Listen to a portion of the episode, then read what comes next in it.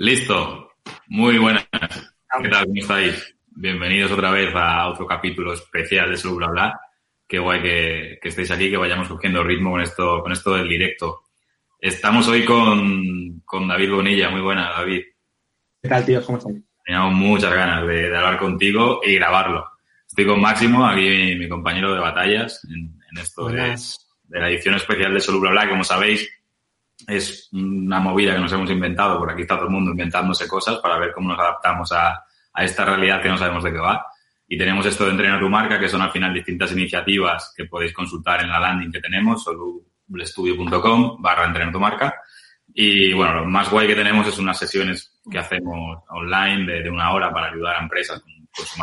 Y otra de las iniciativas son estas ediciones especiales de Solublabla que hacemos en directo, donde sabéis que podéis participar en el chat que tenéis ahí a la derecha y podéis enviar preguntas que le iremos soltando a David sin filtro durante la conversación. ¿Vale? Así que no me enrollo más y empezamos. A ver, David, en realidad yo creo que todo el que está aquí conectado es precisamente porque sabe quién eres. Así que, por si hay alguien despistado o bien ubicado, cuéntanos un parrafito de, de, de, quién eres y por qué te hemos liado para esto, básicamente. Eh, bueno, supongo que me he liado porque estaba disponible, o sea, era... sea, pero, pero más allá de eso, pues ahora estoy en, en Manfred, que es una compañía de recruiting técnico, eh, que intentamos pues simplemente hacer las cosas con sentidiño común y poco más. Y no nos ha ido, no nos ha ido mal, simplemente con esa estrategia. Eh, y también escribo la Bonilista, eh, que es una lista de correo ya veterana, eh, que sale todos los domingos y que, y que bueno, ahí sigue eh, por pura eh, pues, persistencia y supongo que insistencia. Y, sale todos los domingos, o sea, Sale todos los domingos, sí, sí. Eso es impresionante. Sí, y nada, pues marido de Candela, padre de, de Dani y de Irene, y esos son mis máximos logros, les puedo decir. Está muy bien. ¿Y, ¿Y, cómo pasas de.? Porque sí, no tengo entendido mal, ¿no? Tus orígenes tenían más que ver con el desarrollo de software, eras desarrollador. ¿Y cómo ha sido la evolución hasta montar una empresa de recruiting técnico? ¿Cuál ha sido el camino? Eh, bueno, la verdad es que joder, lo, estuve, lo estuve pensando el otro día, que quizás lo, los años más felices de mi vida eh, han sido cuando me dedicaba solamente a programar. Y, sí, o sea, me considero programador, pero en un momento dado pues quise hacer cosas y además las quería hacer desde España, no quería irme a ningún sitio. Y, la única manera que encontré de hacerlo es encargarme de eh, el resto, marca registrada, eh, básicamente porque ningún compañero programador quería dedicarse a hacerlo, ¿no? Porque programar es francamente divertido. Eh, así que fue como empecé a meterme en negocio, en marketing, temas así. Eh, y en un momento dado empecé a escribir una lista de correo. Entonces, no, no hay ninguna estrategia ni nada, ni nada marcado, pero eh, en un momento dado eh, alguien me contactó para, para, patrocinar la lista de correo, llevaba ya años con la lista de correo, y poner una oferta de empleo. Eso empezó así, tal cual, de una manera casual, no sabía ni cuánto cobrar. Y eh, bueno, eh, llegó un momento en el que tenía reservas para publicar ofertas a tres, cuatro meses vista. En aquel momento, hasta un idiota como yo, pues se da cuenta de que realmente está pasando algo. Que por A, por B o por C, las empresas no, no encuentran gente que para mí era súper natural encontrar. Quizás porque era parte de mi comunidad, parte de, de mi gente. Y, y entonces decidí empezar Manfred como un side project, como un canal de Telegram Mm. Eh, pero enseguida me di cuenta de que eso era un portal de clasificados en miniatura, donde realmente lo que, por lo que se pagaba era por un espacio inmobiliario, no por valor, y que no era lo que quería hacer. Y así es como acabé montando pues una agencia de talento, ¿no? Porque antes de crear producto quería, quería hacer servicio, no quería cometer errores como en el pasado, quería conocer bien el, el sector antes de pensar que lo conocía simplemente por ser una parte en este caso programador reclutado eh, o reclutador, pero no conocía la parte del medio que era la parte del recruiter. Qué bueno, qué bueno. Ahora entramos en, en Manfred porque obviamente es la, la, parte que más nos llama por, por el vínculo que tiene con las marcas, como entendemos que el equipo forma parte de la parte más importante de las marcas, o al menos el, el motor, ¿no? De construir este dentro para proyectar hacia afuera, con lo cual vamos a profundizar bastante en eso. Pero nos surge la duda también de, hasta qué punto, por otras conversaciones que, hemos escuchado tuyas y demás, hasta qué punto David Bonilla es una marca o es una persona, ¿no? Hay persona y personaje, es marca personal que está fundida con, con tu día a día, con tu día a día, es algo que ha posibilitado el recorrido que has hecho a nivel profesional. ¿Cómo te relacionas con tu propia marca personal? Sin duda hay persona y personaje. Eh, está claro, ¿no? Y además tiene que ser así porque si no te volverías loco. Em, ¿A qué me refiero? Me refiero a que doy una imagen pública y luego en privado soy diferente. Bueno, evidentemente hay cosas que siempre te guardas, te guardas para ti, ¿no? Uno tiene su pudor. Pero sobre todo digamos que cuando, cuando interactúas con la gente te das cuenta de que eh, ellos tienen una imagen pública tuya que no tiene por qué coincidir con, lo, con la realidad y lo puedes hacer de forma consciente o inconsciente. Pero, pero es así, ¿no? Y es la única manera, o sea, si, no, si no admitieras eso, eh, yo por lo menos me moriría porque hay ataques eh, a dominen muy, muy duros. O sea, realmente en cuanto eh, te atreves a publicar tu opinión sobre lo que sea y hacerlo de forma pública, eh, bueno, hay gente que te da feedback muy bueno y hay gente que realmente te ataca. O sea, a mí me han acusado de, todo, o sea, hasta de robar, o sea, literalmente. Y en un momento dado te tienes que te tienes que dar cuenta de que a quien están atacando es al personaje, no a la persona porque no, no le conocen. Cuando dicen te odio, porque también me ha llegado, oye, que han dicho que, te odian y demás. Eh, sé que odian al personaje. Em, ¿Cómo me relaciono con este personaje? Pues literalmente pensando que es eso, que es un personaje. Incluso dentro de la empresa yo lo llamo producto. Oye, utilizar el producto David Bonilla para hacer una serie de cosas. Tenemos una oferta de empleo y hay que darle salida. Pues eh, vale, vamos a mi cuenta de Twitter y, y pues pongo un tweet, por supuesto, claro que sí. Em, bueno, yo creo que mientras seas, eh, o sea, tengas, seas muy consciente de que tú eres tú y otra cosa es tu imagen pública, está muy bien. Yo creo que lo peor sería que te confundieras y creías que eres lo, esa imagen pública que, transmites, ¿no? Eh, yo soy un tío súper normal, eh, no valgo más ni menos que nadie de mi equipo, pero por A, por B o por C, ahora tengo un, tengo un altavoz que es más grande que el suyo. bueno, pues utilicémoslo. Mientras lo utilicemos para el bien, no creo que haya ningún, ningún problema. ¿Y al revés? ¿Te afecta en tu vida personal el estar tan expuesto?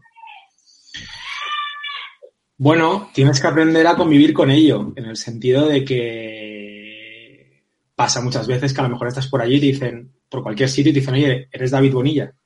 Y claro, te un poco loco, ¿no?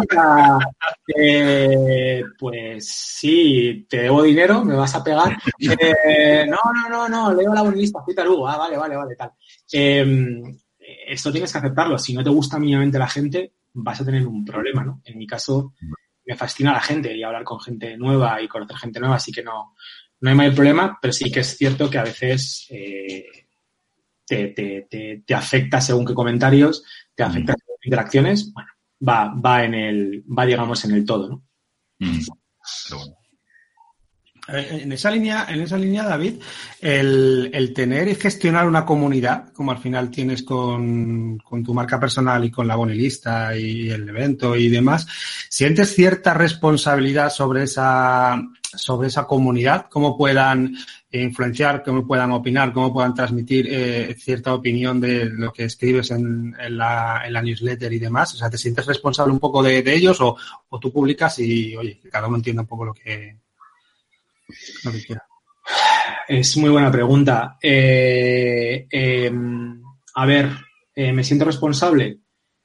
sí y no. O sea, quiero decir, si yo me tuviera que hacer responsabilizar de lo que cree que ha leído, de lo que opina eh, cualquier persona básicamente no escribiría nada. O sea, eso es una responsabilidad brutal. No creo que a nadie se le pueda pedir eso.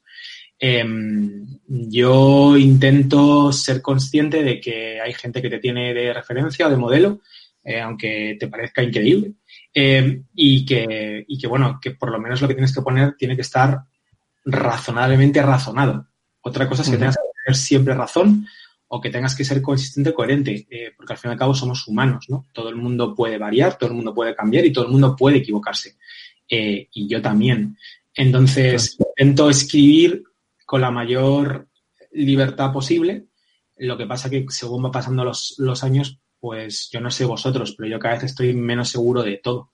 De hecho, lo, lo que más miedo me da del mundo es la gente que tiene las cosas súper claras. Eh, me, da, me, dan un pánico terrible porque eh, me parece que detrás hay o, o mucha ignorancia o, o, básicamente cero empatía. ¿no? Yo cuanto más crezco, cuanto más conozco, cuanto más aprendo, menos, menos seguro estoy de casi todo. Sí, cero empatía o mucha juventud, que también yo creo que es un poco, un poco eso, ¿no? Mira que, va, que vamos teniendo años, yo cada vez tengo menos, menos cara las cosas. Oye, un tema, ¿cómo es posible que, que la bonilista no tenga una landing eh, decente, tío? O sea, es que, es que estaba buscando el link para pasarla y es el link este de, de MailChimp. Eh... No es pitch para vender, ¿no? A ver, no, a ver, o sea, ha sido, ha sido, no era una pregunta, pero es que, a ver, algo, ¿no? Tienes unas ilustraciones eh, perfectas, maravillosas. Eh, Manfred está cojonudo, la web y tal. Una landing o algo ahí, ¿no? O, que, o no te hace falta, oye, que tampoco, a ver, ¿qué te voy a decir yo? Si tienes suscriptores a morir, pero. Eh, a ver, la verdad es que. La verdad es que eh, tenéis toda la razón. O sea, soy un dejado. Eh, soy un dejado. Em, y es verdad que, bueno, o sea, doy primicia informativa en, en, la última TangoConf, eh, pues eh, le pedí a Molpe, Molpe, ¿qué quieres que haga? ¿Quieres que, que tenga una landing para la, para la bonilista? Eh, ¿Quieres que mejore, eh, creo que era mi, mi, blog, Bonilla Web? Me dijo, pon una landing para la bonilista. Así que me compra el dominio.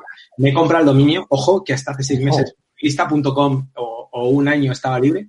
Y la verdad es que tengo a, a unos buenos amigos, la personalité, eh, uh -huh. acabar el, el, tema de, bueno, de la, de la landing y demás, gente que colaboró sí. conmigo en el pasado, y, eh, y, están en ello. O sea que... Claro, pues perfecto, mira. Eh, Yo, espero, yo... Que muy pronto, espero que muy pronto eh, pueda dignificar eso, porque es verdad que es un poco lamentable. Y sí, tenéis toda la razón.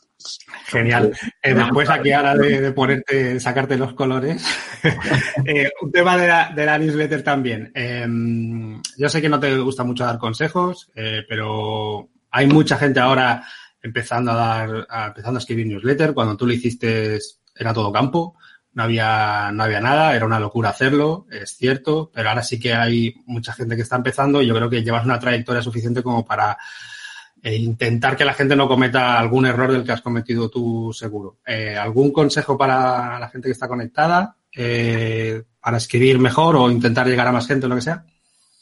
Eh, es que me gustaría deciros errores que he cometido, bueno, y que sigo cometiendo. Eh, eh, pues intentar no ser muy ambicioso, o sea, en el sentido de... Yo, yo, empecé por el buen camino en un momento dado intentando reducir el texto a 500 palabras.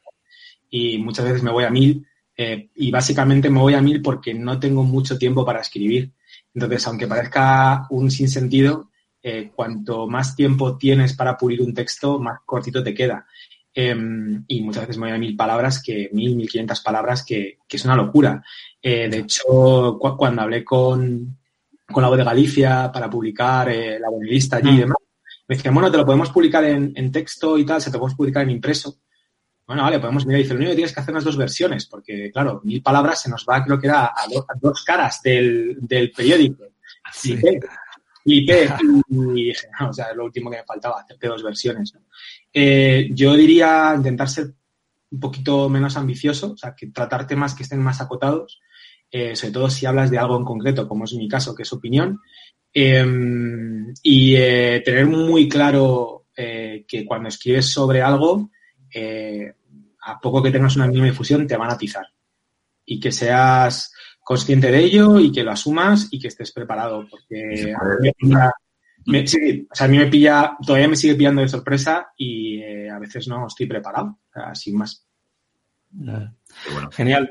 Me ha llamado la atención antes, David, cuando has contado la anécdota esta de, de una que paró por la calle, que te dijo soy tarugo, ¿no? Que hace tiempo ya que, que seguimos, tienes la, la tarugo.com, ¿no? Que, que, nace, entiendo, de, de, esa comunidad de la bonilista. ¿Por qué el término, por qué ese naming y por qué construir alrededor de ese ideario hasta el punto en el que alguien diga soy tarugo como para, para identificarse como parte de la comunidad, ¿no? De dónde nace todo esto y, y cómo claro. con los valores actuales del sector, de la sociedad y... Claro, ahora, ahora digamos que tener una newsletter está de moda, es muy hipster. Pero en un momento dado era como, pero tío, o sea, vienes con the past, ¿no? O sea, ¿qué haces mandando, qué haces mandando una newsletter cuando tienes algo como los blogs, que son súper nuevos y que molan mogollón, ¿no?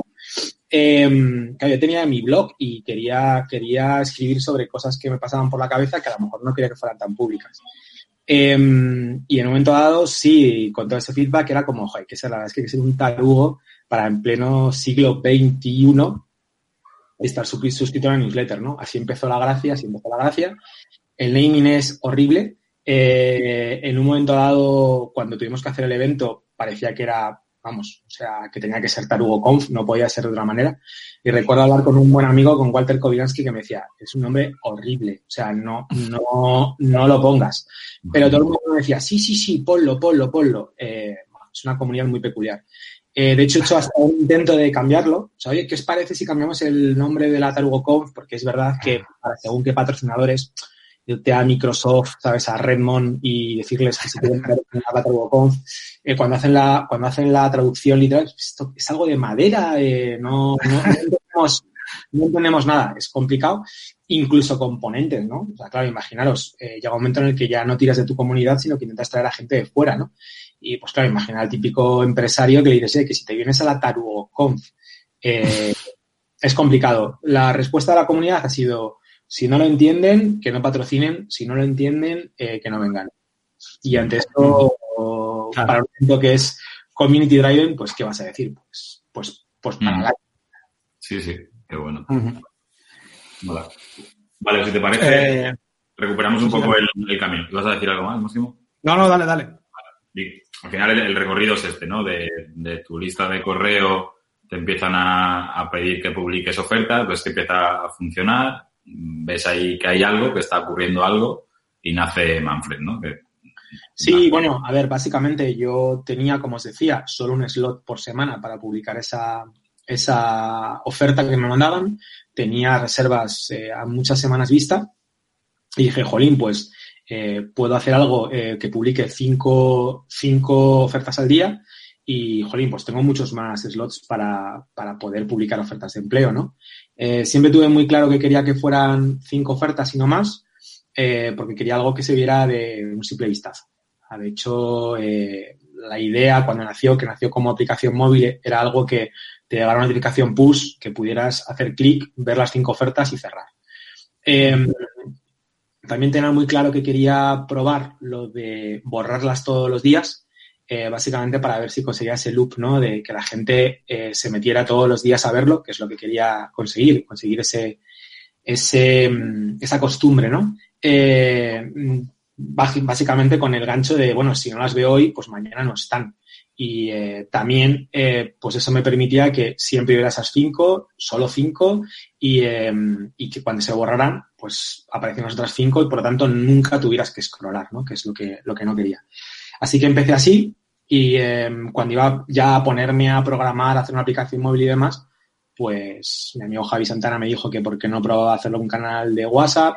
WhatsApp no, no daba para eso porque todo el mundo se podría ver eh, los, los, móviles y demás, pero Telegram molaba para hacer eso. Y así empecé. Lo que pasa que, pues lo que os comento, que, que empecé a, eh, con ello, que desde el principio quise cobrar por oferta Em, que había compañías que pagaban, por supuesto, y algunas que no, y cuando no pagaban, pues directamente cogíamos ofertas eh, que nos parecieran que aportaran valor a la comunidad y las poníamos, ¿no? Eh, y me di cuenta enseguida de que si conseguías currículums era insultantemente barato, no tenía ningún sentido, y si no conseguías nada, a pesar de cobrar 50 euros por publicación, que es nada para una empresa, era muy caro. Así que era un side project que no estaba basado en, en aportar valor, sino en crear, digamos, una audiencia y no es lo que quería hacer, ¿no? Y por eso se evolucionó a, Manfred tal como es hoy. ¿Qué, es exactamente hoy Manfred? Bueno, pues mira, la verdad es que, como te decía, quería, estoy muy sesgado siempre por hacer producto y, bueno, quería probar, ya te digo, una, cosa que me pasó con Otogami, una, una startup que tuve antes, es que yo creía que conocía el mercado, porque lo conocía desde un lado, ¿no? que era el lado del comprador de videojuegos. Togami básicamente eh, era un buscador y comprador de ofertas de videojuegos. y, y me di cuenta de que no conocía nada. O sea, que hasta que no te metes y lo ves desde todos los puntos de vista, desde el punto de vista del vendedor, desde el comprador, del intermediario, incluso del medio, eh, porque nosotros, nuestra estrategia de crecimiento básicamente era crear una serie de widgets para, para integrarnos directamente en medios, ¿no? Y te das cuenta que, por ejemplo, que los medios dependen absolutamente de la publicidad.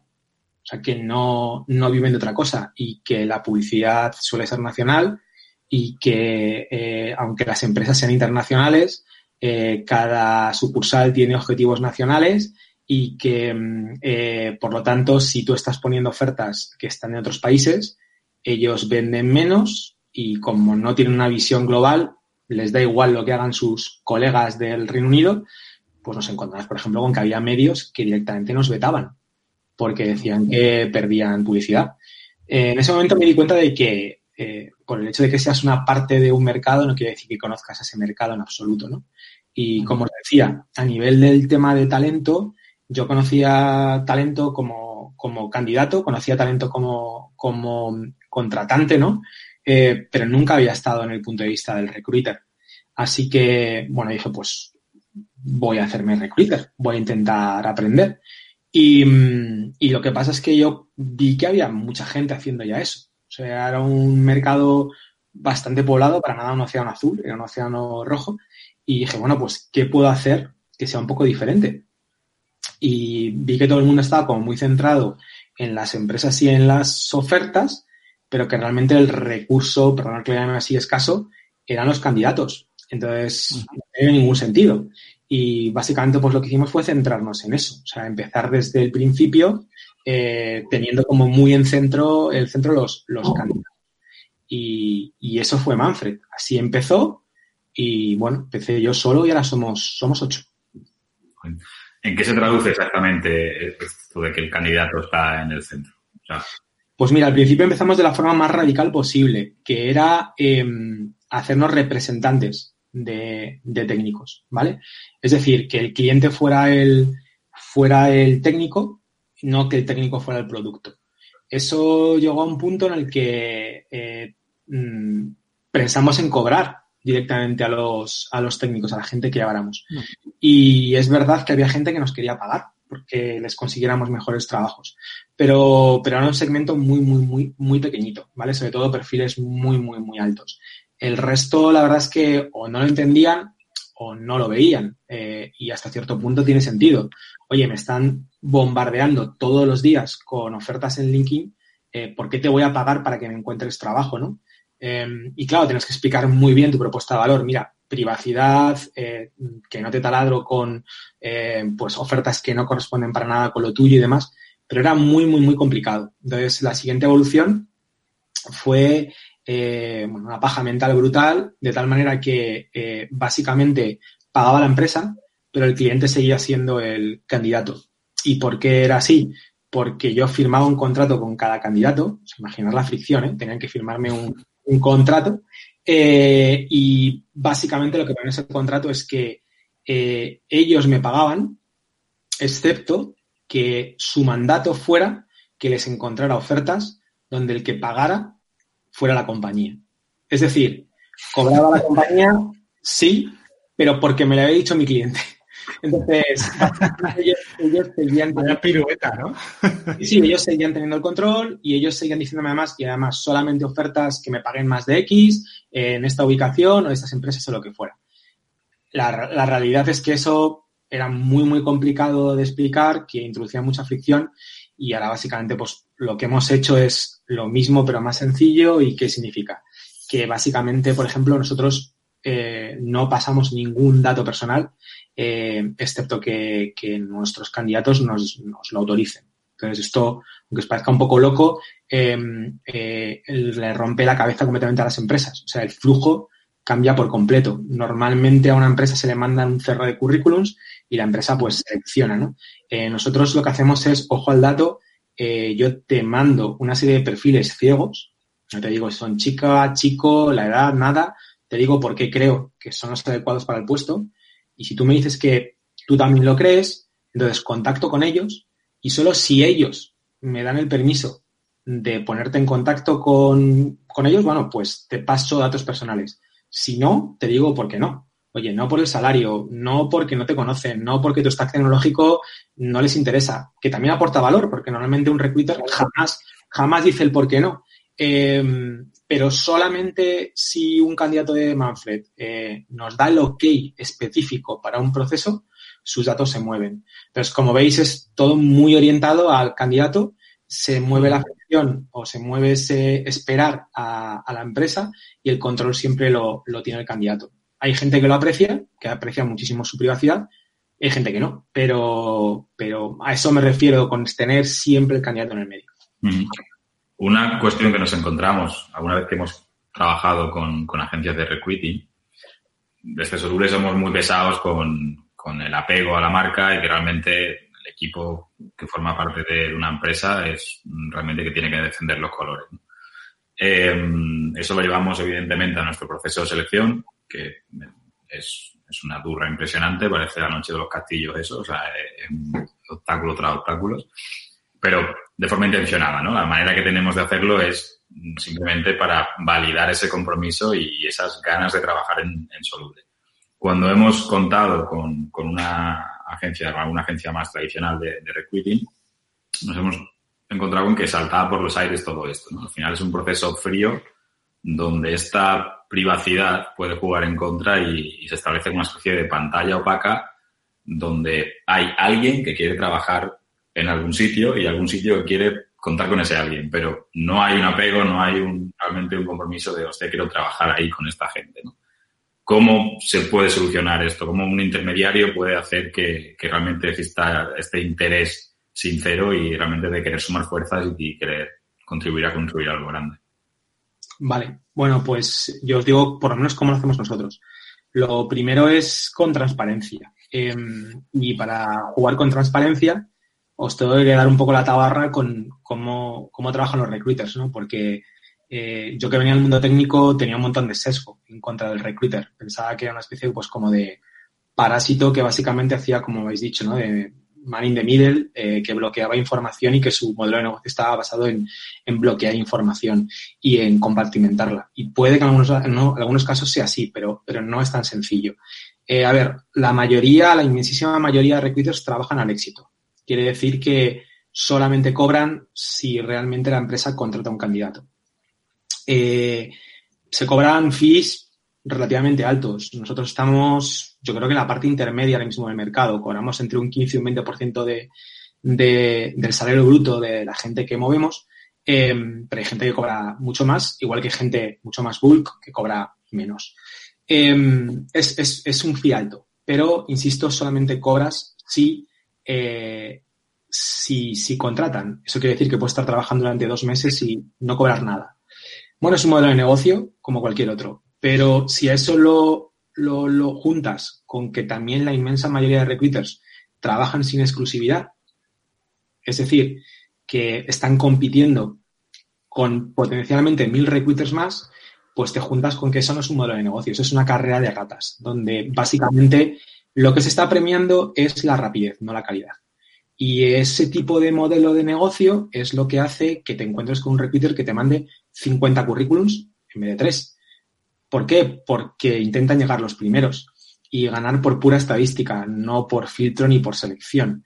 Ese modelo de negocio es el que produce chorradas del tipo empresa joven y dinámica o líder del sector.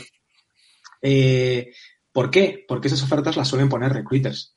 Y si yo te pongo el nombre de mi cliente, a los dos minutos, y esto es literal, porque a nosotros nos pasa, eh, van a tener 400 llamadas de otros recruiters ofreciendo sus servicios. Porque si no hay exclusividad, eh, pues básicamente que gane el primero.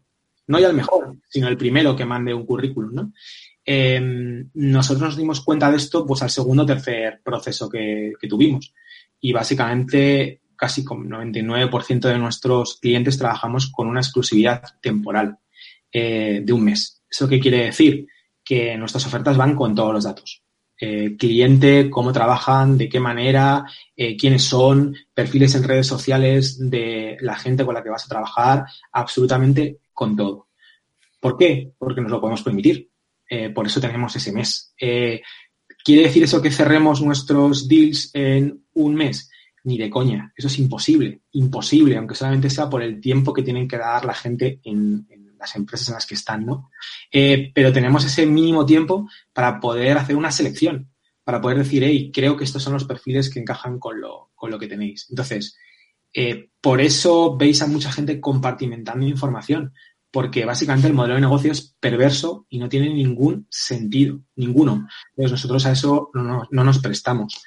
Eh, y la segunda pata de lo que me comentas, nosotros también partimos de la base, eh, como os había dicho antes, de que en este marketplace de talento el recurso escaso no es la oferta de empleo, sino el trabajador. Por lo tanto, hay que cambiar el paradigma y pensar que cuando estás contratando, estás vendiendo, no estás comprando. Y si estás vendiendo, tienes que tener una historia y tienes que explicarle a la gente que te está comprando ese puesto de trabajo por qué deberían comprarte, por qué deberían salir de su puesto de trabajo actual, porque todo el mundo está trabajando. O sea, Manfred parte de la base de que, eh, no sé, el 10% del mercado está buscando empleo, nada más. Entonces, si vas solamente a esa gente, no vas a encontrar lo que buscas, seguramente. Así que tenemos que ir a por gente que ya esté trabajando, que probablemente esté bien considerada, que esté cobrando un bien salario, un buen salario y que, le estás pidiendo que salga de su zona de confort. Así que tenemos que explicar el por qué. Y em, por eso hablaríamos con vosotros y os pediríamos que nos contaréis el por qué esa gente tiene que dar eh, ese salto. Ahí llegaríamos al porqué de Soluble a que hay más allá de, no, es que mira, quiero a alguien que programe en Node o que eh, sepa HTML. Sí, sí, sí, sí, vale, pero, pero ¿qué va a hacer?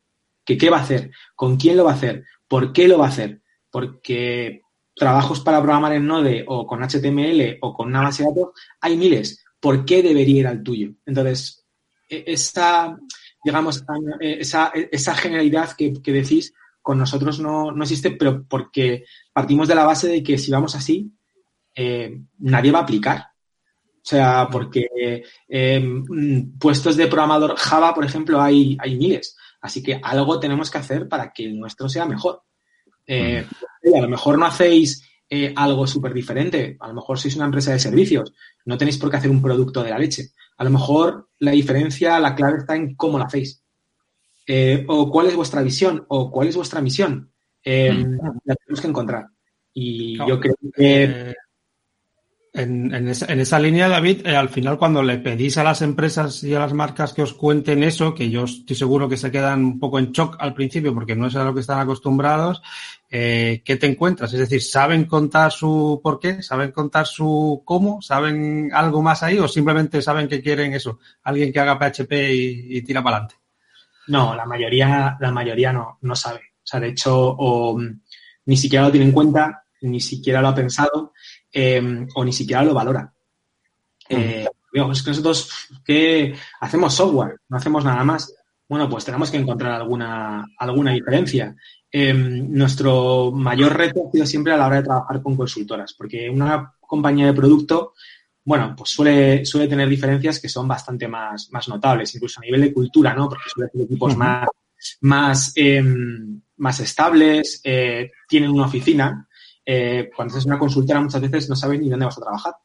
Entonces, em, hay veces que no conseguimos sacar ningún valor añadido.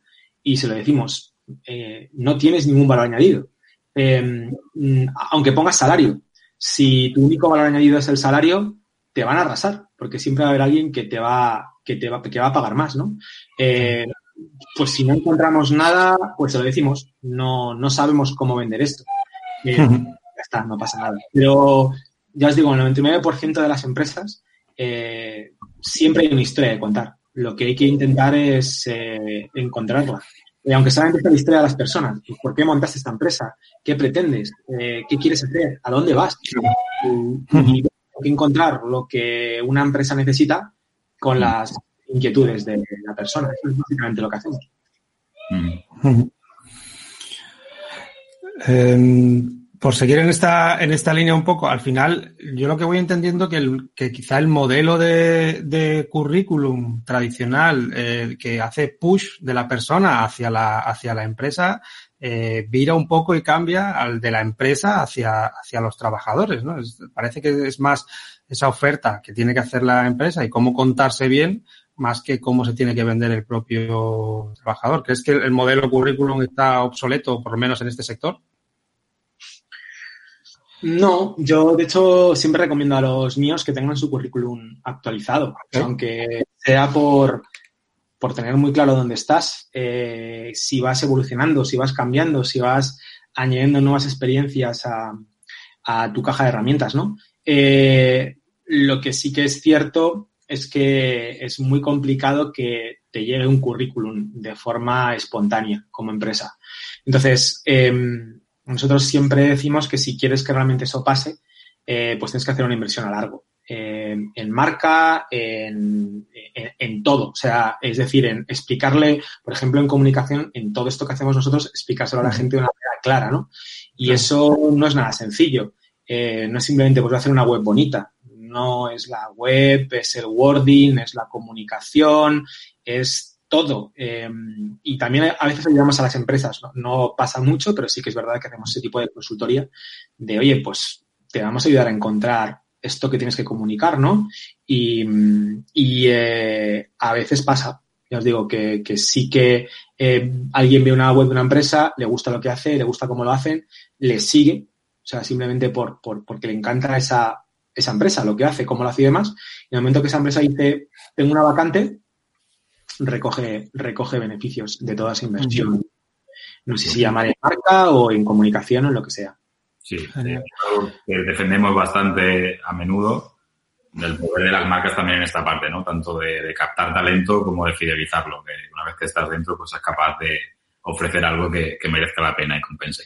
Vamos, si te parece, Máximo, a, ver algunas preguntas que nos van a Sí, tenemos aquí un par de, un par o tres de preguntas eh, que nos están haciendo. Eh, te hago una que hace Miguel Zafra, que dice, ¿por qué el nombre de Manfred? Eh, que no sabes si le habíamos preguntado ya, la verdad es que no. Eh, cuéntanos un poco, ¿por qué el nombre de Manfred? Porque estaba libre. Suele ser muy común eso. porque estaba libre, porque sonaba igual en español y en inglés. Eh, y, ya está. O sea, no hay mucho más. Luego te puede decir que, bueno, que sí, que Manfred es un nombre alemán que realmente significa que tal estaba libre, eh, sonaba, sonaba bien, eh, no hay mucho más, eh, la verdad. Luego, ya os digo, sí que me puedo inventar una historia, pero, pero no hay mucho más. Yo creo que es sonoro y, es recordable, poco más. Suena, suena bien. Nos pregunta, nos pregunta también Iri que dónde consiguen los perfiles de los candidatos más allá de lo que se postulan en job posting. ¿Dónde conseguir los perfiles? Sí, ahí, bueno, la, verdad es que eh, tenemos una ventaja injusta, eh, en el sentido de ventaja injusta de que se dice en Silicon Valley, ¿no? De, de monta algo donde tengas una ventaja que el resto no tenga, ¿no? Eh, lo cierto es que por A, por B, por C, igual, pues por, no sé, por, toda la carrera profesional que, he tenido, por lo que he hecho, en algún trabajo que he tenido, sobre todo cuando trabajaba en, en Atlassian, eh, pues he dado mucha charla, he escrito mucho post, he hecho muchas chorradas y eh, he creado ese, ese, bueno, ese canal, ese altavoz que me permite llegar a mucha gente, ¿no? Y que y he tenido la suerte de conocer a mucha gente. Así que eh, la realidad es que cuando publicamos una, una oferta, pues directamente, simplemente por ponerlo en nuestras redes sociales, ese canal de Telegram, mi cuenta de Twitter y demás, nos llegan candidaturas. Siempre nos llegan candidaturas. Entonces, nosotros, eh, comparado con cualquier otro servicio de recruiting, eh, somos Disneylandia eh, para, como recruiters, porque eh, a nosotros se nos apunta la gente todos los días a Manfred. Es decir, nosotros no, no, salimos a buscar a LinkedIn. Sí que tenemos ahora dos personas que, que vienen del recruiting profesional, o mejor dicho, tradicional, que están más acostumbradas a, a buscar en, en LinkedIn, pero nosotros no, no hacemos eso, vamos construyendo base de datos, nosotros no llevamos ofertas, llevamos personas, personas que se apuntan a Manfred, literalmente. Y esto es lo increíble que tenemos, que, que hay gente que confía en nosotros, que sabe que no vamos a pasar sus datos, que sabe que no les vamos a molestar con idioteces. O sea, no sé, si me estás diciendo que eres programador PHP, pero que quieres darle un cambio a tu vida y ser product manager o que quieres meterte en diseño, pues no te voy a molestar con la enésima oferta de programador PHP, ¿vale? Entonces, simplemente, tampoco creáis que la gente pide mucho para darte esa confianza, simplemente que entiendas lo que te están diciendo. Que si alguien te dice, oye, mira, eh, tío, o sea, estoy en PHP, ejemplo, pero es que quiero pasar a la parte de front. Eh, que sepas lo que te están diciendo, que lo entiendas, ¿no? Y, y, así es como conseguimos perfiles en la mayoría de los casos, sinceramente, a través de nuestras redes sociales y contactos. Eh, no sé cuánto nos durará y no sé eh, hasta qué punto escalará, pero, pero así lo hacemos. Pues gracias, Airi, por la, por la pregunta. Una, duda. Hablas todo el rato de recruiting técnico, que entiendo que es donde tienes tanto la base de datos como, como todo el, conocimiento. ¿Te planteas que esto pueda crecer y pueda ampliarse a otras verticales, todo tipo de perfiles en algún momento? Bueno, siempre decimos que trabajamos en todo lo que es producto digital. O sea, tenemos, eh, tenemos desde, evidentemente, programadores, un montón de administradores de sistemas, tenemos gente de diseño, tenemos gente de producto, tenemos gente comercial, eh, pero siempre todo alrededor de, producto o servicio digital. Eh, no me pidas que te busque alguien en el mundo de, pues no sé, la hostelería o la construcción, porque no te va a aportar ningún valor. Pero eh, como básicamente la mayoría de la gente que está en el equipo se ha dedicado toda la vida a construir productos o servicios digitales, pues ahí sí es donde aportamos valor y además con todos los sombreros, porque quien más, quien menos, pues hemos vendido, hemos hecho producto, hemos hecho un poco de todo, ¿no? Entonces, eh, tenemos todo ese tipo de perfiles, pero sí que es verdad que la gente todavía nos encasilla con la parte más, con la parte más técnica, que es verdad que es donde hoy por hoy aportamos más valor, porque, eh, pues sí, la mayoría somos programadores. Nos hace aquí María en el chat una pregunta que me parece muy eh, dice, ¿has identificado algún patrón que se repita en cuanto a qué tiene que tener una empresa para que sea atractiva para un candidato que tiene un buen trabajo no se haya planteado cambiar? Eh, pues muy buena pregunta. Pues una razón de ser. Quiero decir, mire, hombre, todas las empresas están para gastar dinero y pues para ganar dinero. Sí, sí, claro, claro, pero, pero a la gente le gusta, le gusta más allá de eso si puede ser eh, pertenecer a algo un poco más grande que ellos mismos.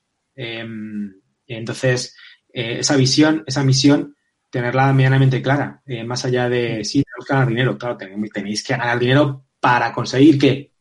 Eh, porque único objetivo es ganar dinero, pues volvemos a lo mismo, es que entonces no te distingues por nada. Entonces, yo siempre digo que la mejor manera de atraer talento es dar a la gente un objetivo con el que estén de acuerdo, con el que se sienten cómodos, del que se sientan orgullosos y a partir de ahí, yo creo que como responsable, eh, darles confianza por defecto, en vez de al contrario. No, no, no, te la doy hasta que te la ganes, no, te la doy hasta que la pierdas y eh, eliminar cualquier tipo de obstáculos para que puedan contribuir a ese objetivo.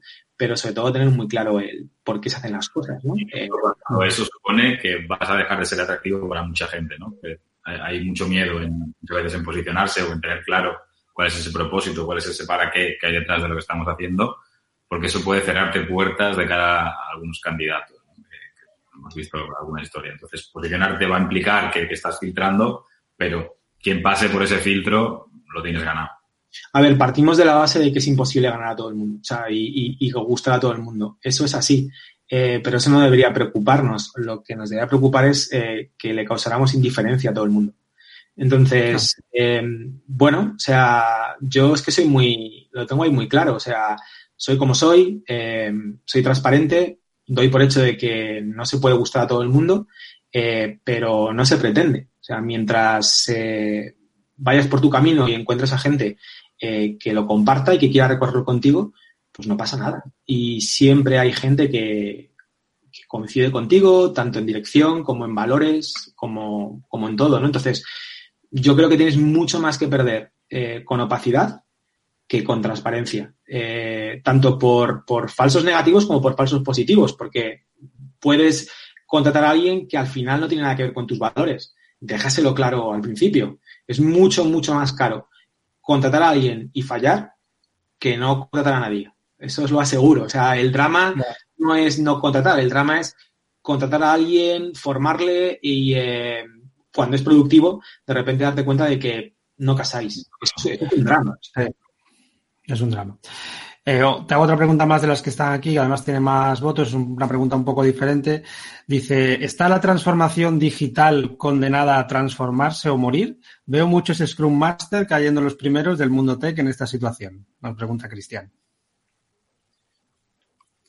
Eh, o sea, a ver, es una pregunta complicada porque no sé qué tienen que ver los Scrum Master con la transformación digital. O sea, es decir, un Scrum Master en teoría tiene que vigilar, eh, bueno, tiene una serie de labores eh, dentro de un equipo agile, ¿no? Eh, o mejor dicho, su, labor principal es proteger el proceso agile que sigue ese equipo. La transformación digital yo creo que es otra cosa. La transformación digital la puedes hacer con metodologías ágiles, con waterfall o con la nada, pero básicamente es procesos más manuales, más rupestres e intentar automatizarlos, ¿no? No sé lo que va a pasar con los Scrum Master, con todo lo que está pasando. Intuyo que si aportan valor seguirán, seguirán ahí. Eh, y lo que sí ha puesto es que creo que todo esto que está pasando va a hacer que la transformación digital eh, sea mucho más potente y mucho más rápida. O sea, creo que hay mucha empresa que todavía eh, confiaba en muchos procesos manuales, ejemplo Manfred, que por A, por B o por C va a tener que automatizar, remotizar y demás muchas cosas. Entonces, soy el primero que se come, que se come eso. Nosotros hemos incorporado a Marta en pleno COVID gedon y no teníamos onboarding preparado eh, para el online. Pues lo hemos tenido que improvisar y ya se queda hecho. Entonces, mi apuesta es que todo esto va a ser un ostión para la transformación digital y para cualquier cosa en el corto plazo y que a medio va a hacer que las compañías quieren ser mucho más digitales. Sí. Mira, esta, esta respuesta que dabas me, engancha con otra eh, que teníamos aquí preparada nosotros, que eh, nosotros intentamos además, dentro de, lo que hacemos en Soluble, es que todos los puntos de contacto de, una marca, pues al final sean coherentes y consistentes eh, con sus valores, ¿no? Con esto, con la misión y visión que, tú comentabas antes. ¿Tú crees que los procesos de contratación, los contratos, el onboarding, como decías ahora, el offboarding también de empleados, ¿Están ahora mismo bien trabajados y bien alineados con esa misión, visión y demás de las marcas o hay mucho trabajo por hacer? Me temo que vas a decir que hay mucho trabajo por hacer, pero... Eh, eso, eso ya de por sí es todo, es todo campo. O sea, es decir, podríais, podríais fundar una, una, una agencia solo para eso y las, y las, las empresas yo creo que no son conscientes de, de lo que está pasando. Es decir, eh, una mala sensación, un mal contacto en ese servicio, en ese, en ese proceso con un candidato, eh, potencialmente te puede cerrar un montón de puertas, un montón de puertas. Eh, a ver, no estoy diciendo nada que yo mismo no sufra. Sea, incluso nuestros contratos son ampliamente, ampliamente mejorables. O sea, nuestro contrato es el típico contrato de blanco sobre negro, eh, letra colibrí, de Word y demás. Eh, ¿Por qué? ¿Por qué tiene que ser así? ¿Por qué no puede ser con colores? ¿Por qué no puede ser algo más amigable? Eh, no estoy hablando de Comic Sans, estoy hablando de que no tiene por qué ser algo así.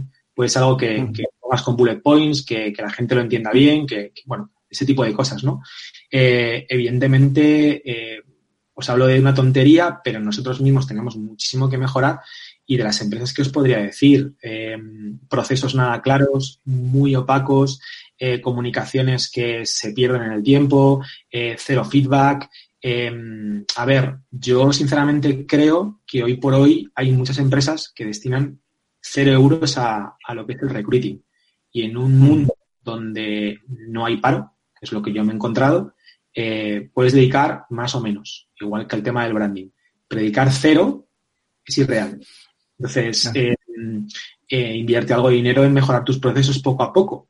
aunque solamente sea ponerte un, ATS, algo para gestionar los currículums que te lleguen, aunque sea para, mm, no sé, definir lo que es el proceso, aunque mm. sea para darle horas a la gente que tenga que hacer una entrevista técnica, no le pidas que lo haga fuera de su horario de trabajo tarde y mal. Bueno, hay tanto para mejorar, no, os podríais ni, ni, imaginar.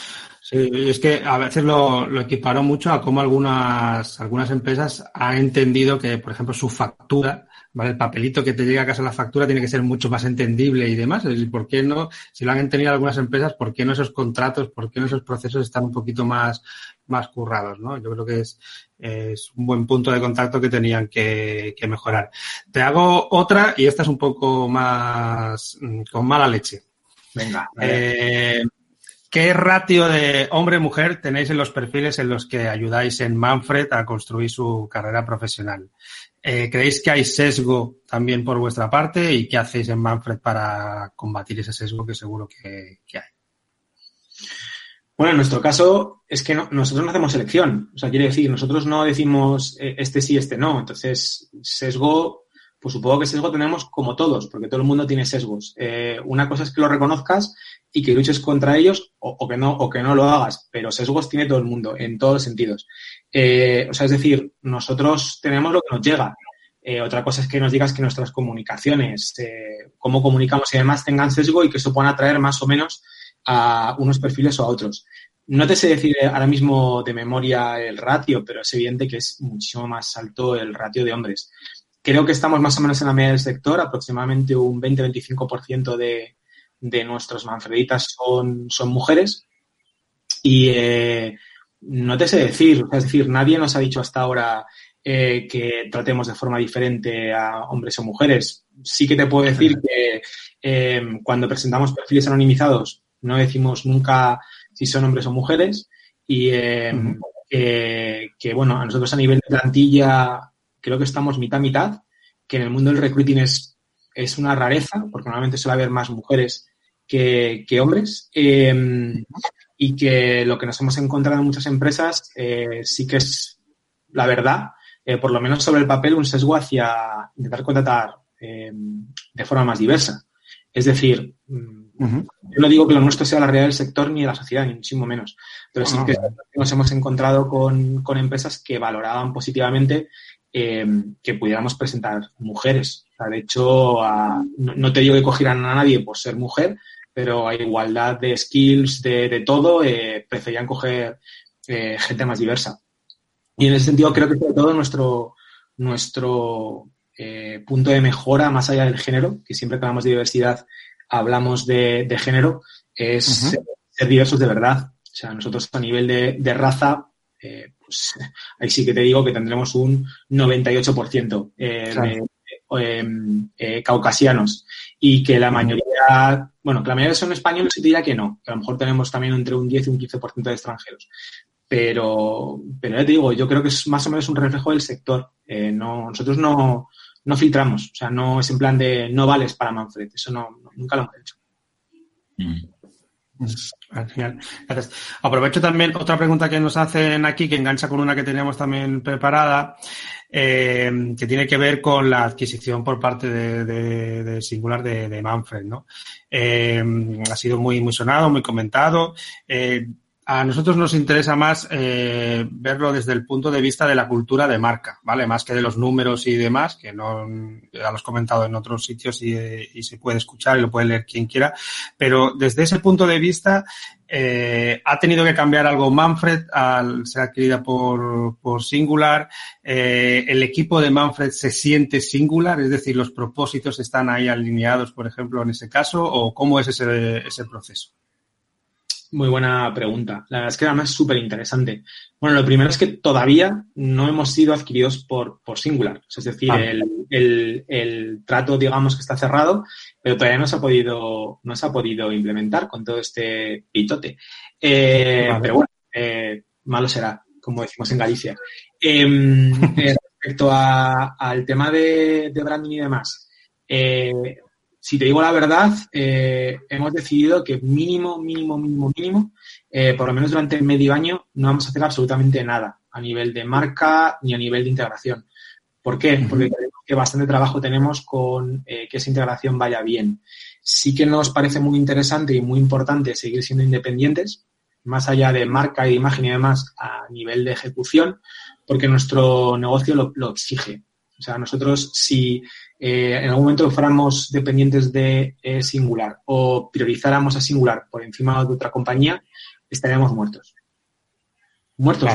Nosotros dependemos al 100% de la, de la credibilidad, ¿no? Entonces, eh, no nos han pedido nada, no nos han pedido poner un Manfred by Singular ni nada por el estilo.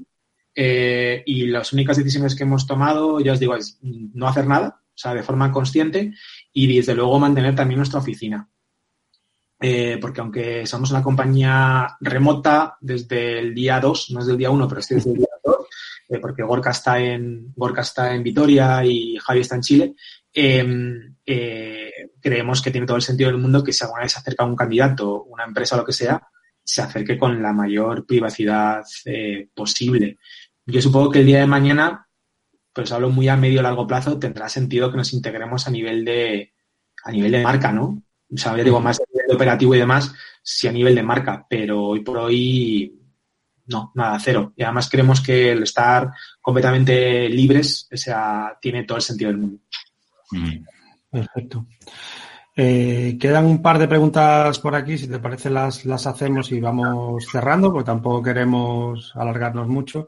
Preguntaba Eri que, que si trabajáis con distintos eh, niveles de seniority dentro de los perfiles que trabajan en o que quieren entrar en, Manfred y buscar eh, trabajo. Hay distintos perfiles porque sí que es verdad, eh, a lo mejor esta es impresión mía, que sí suena para perfiles con un nivel muy alto y a lo mejor no, no es así.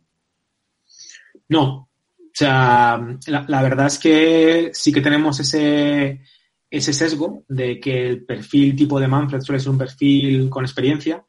Eh, no sé, yo creo que la media de la media de experiencia puede ser alta, pueden ser como 7, 8 años. Eh, pero no, llevamos tanto candidatos como procesos eh, de gente muy senior a gente muy, muy, muy, muy, muy junior. Lo que sí es cierto es que la verdad es que normalmente para nuestro tipo de modelo de negocio, recruiting, las empresas suelen buscar más em, perfiles altos, porque los perfiles junior suelen ser más fáciles de encontrar, ¿vale? Eh, pero, pero, pero no. De hecho, ya os digo, eh, no, no, no, no somos especialmente elitistas, no, no, para nada. Perfecto. Y luego nos preguntan también, nos pregunta Miguel Zafra de nuevo, que si tenéis inversión externa, cuántas rondas, cómo fue conseguirlo. Eh, bueno, es algo ahora raro ya, pero, comenta un poco el tema. Pues sí, es peculiar. Sí, tenemos, tenemos, tenemos inversión externa. Eh, ¿Cómo fue esto?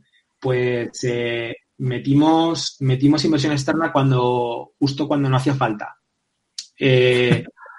¿Por qué? Pues por dos motivos. Primero, porque eh, había gente a la que en anteriores aventuras les había hecho perder dinero y eh, me apetecía eh, intentar que recuperaran un poco.